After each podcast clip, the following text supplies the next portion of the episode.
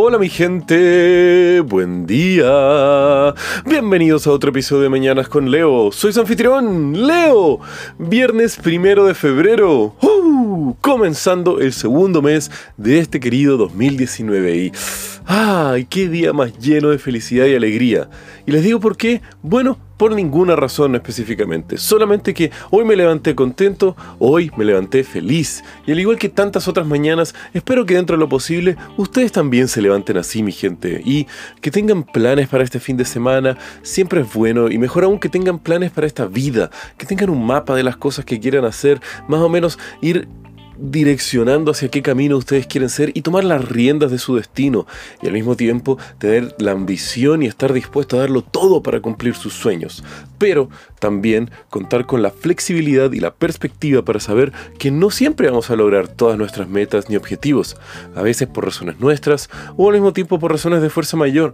Tenemos que estar siempre conscientes y felices que, aunque sea estemos intentando cumplir nuestros sueños y de concretar nuestras ambiciones, y no caer en la frustración de que la felicidad es algo a lo cual nosotros llegamos, sino que al contrario, es a través del camino, es a través de el intentar hacer las cosas que nos llenan, que eh, a la larga nos está creando felicidad, porque obviamente sabemos que muchas veces las metas que tenemos son objetivos concretos que dependen de muchos factores y que las probabilidades que no lleguemos a estos objetivos o a estas metas son bastante altas. Así que ya que estamos con eh, este tema, yo les quiero decir que por el mero hecho de haberlo intentado, ustedes van a estar a años luz de casi cualquier otro humano que lo único que hace es perpetuar una inercia de una existencia mediocre, conformándose con solamente cumplir con lo mínimo, sin tener una ambición grande y al mismo tiempo más o menos casi que siguiendo un plan prepicado y precortado de lo que tiene que ser su vida. Y eso es algo horrible porque está atiborrado por un conformismo existencial muy fuerte. Y espero que ustedes, mi gente, estén con otra visión. Si sé que es algo muy lo que les exijo a ustedes, pero bueno, no le estoy exigiendo, es más que nada un consejo, así que tómenselo como quieran.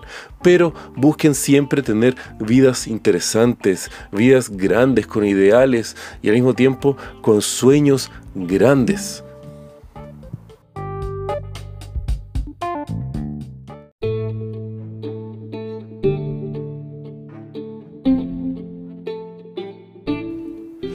Y hablando de grandes vidas y de grandes sueños, hoy les quiero contar la historia sobre Wang Zhenji, una mujer poderosa que, oponiéndose a los cánones de la época, utilizó la educación y la ciencia como las herramientas para combatir contra una cultura y una costumbre represiva contra las mujeres en la China del siglo XVIII. Al mismo tiempo, ella fue totalmente autodidacta, siendo así al mismo tiempo una persona que tomó las riendas de su destino y logró ser un ícono que hasta el día de hoy genera un impacto en la vida de millones de personas. Nacida en 1768 en la provincia de Anhui, en China, Wang Zhenji, no quiero ver cómo se pronuncia efectivamente eso, nació y vivió sus primeros años en una casa ancestral de su familia ahí en esa provincia. Su familia consistía de su padre y sus abuelos. Ella está eh, sin su madre, pues había fallecido al haberle dado luz, algo que tristemente para la época de las medicinas era relativamente común. Al mismo tiempo, su abuelo había sido un gobernador de distintos condados y distritos, habiendo tenido que moverse durante la complejidad de lo que era la política y la burocracia de la China durante la dinastía Qing. Esto le había otorgado estatus a él y a su familia, lo cual obviamente fue una influencia para que Zenji se fuera por un camino de estudios y de logros académicos en lugar de ser otra mujer que tenía que ser simplemente otra servicial mujer para su marido y que posiblemente vivir una vida más agrícola que poder desarrollarse en un mundo académico. Y obviamente China del siglo XVIII las mujeres no estaban hechas para ah, educarse en las áreas académicas, sino que aprender el arte de ser servicial para transformarse en buenas esposas. Tristemente una práctica bastante generalizada y replicada más allá del gigante asiático. Y fue así que, gracias al amor por la lectura y la educación de su misma familia, que Wang Zhenji se convertiría en el ícono que conocemos hasta el día de hoy. Pues su abuelo y fue quien comenzó con eh, ensimismar y inculcar el hambre y el apetito por el conocimiento. Tanto así que él se transformó en su profesor principal durante astronomía. Su padre, el cual había fallado el examen para ser un burócrata del imperio, se transformó en médico y fue su profesor en medicina, geografía y matemáticas. Y no solamente eso, sino que también su abuela había sido una mujer letrada y muy inteligente, siendo su profesora de poesía todas estas áreas que Wang Zhenji sería una excelente representante de cada una de ellas y curiosamente una gran académica autodidacta, pues al no ser al ser una mujer la, en la China de esa época, Wang Zhenji nunca tuvo acceso a una escuela, sino que fue a través de la vasta colección de libros que tenía su abuelo en distintas eh, propiedades que él había tenido, que Wang Zhenji fue formando eh, su visión académica y transformándose en una gran letrada. Los primeros pasos de ella fue cuando eh, eh, comenzó obviamente el estudio y transformándose en una experta de tres áreas principales, que fue la medicina, las matemáticas y la astronomía.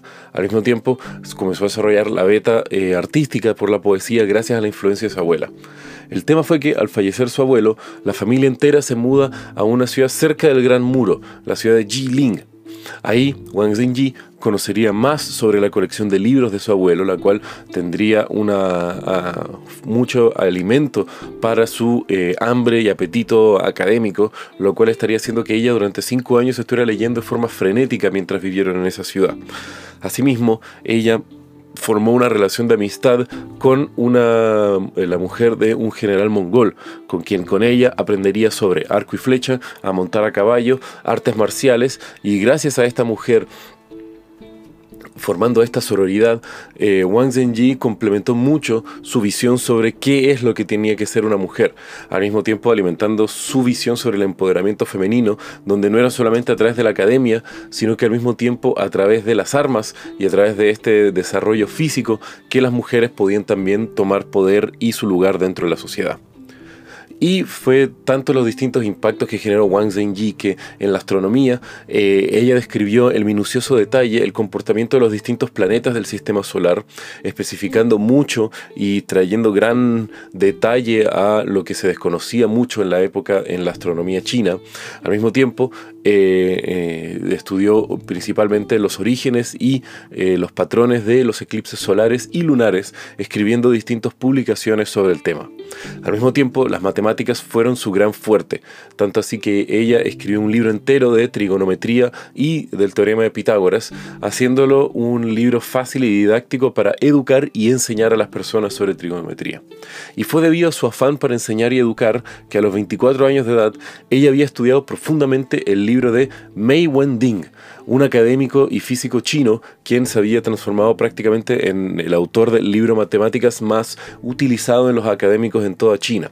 Y fue así que Wang Zhenji se enamoró de este libro y estos tomos y lo simplificó en facilitando su lenguaje y muchas de las operaciones matemáticas que se encontraban en el libro por ejemplos más fáciles y entendibles para principiantes poder aprender matemáticas. Y fue así como este libro se transformó también en uno de los mayores impactos que Wang Zhenji eh, habría creado, siendo una herramienta para miles de estudiantes y aprendices de matemáticas en la China del siglo XVIII y que se perpetuó por varias décadas después.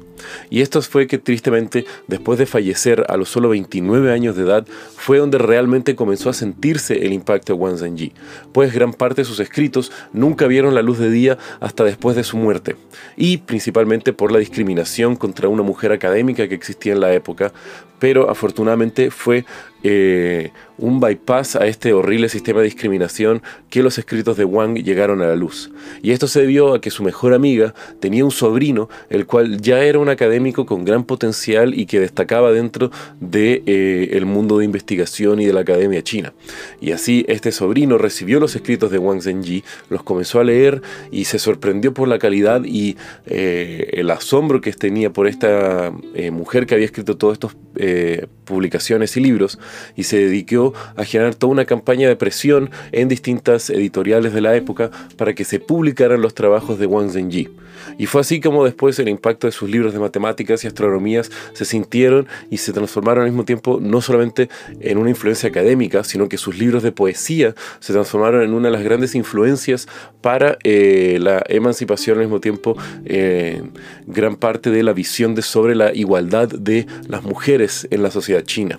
Y poderosa Wang Zhenji, pues, no solo fue a través de sus éxitos que ah, marcó un precedente sobre el potencial que tenían las mujeres y el valor que representaban estas para la sociedad china, sino que también en su corta vida fue una luchadora constante para la igualdad de las mujeres, eh, buscando los mismos derechos y al mismo tiempo utilizando no solamente la academia, sino que utilizando las artes y la poesía como otro complemento para empujar y al mismo tiempo alinearse su trabajo con su ethos de vida, en donde ella siempre buscaba el desarrollo de la academia y al mismo tiempo el empoderamiento de las mujeres. Y bueno, mi gente, si quieren saber más de lo que les habló el día de hoy, pueden ver los links en la descripción del episodio. Y como ya saben, que tengan un muy buen día. Los quiero, mi gente. Besos.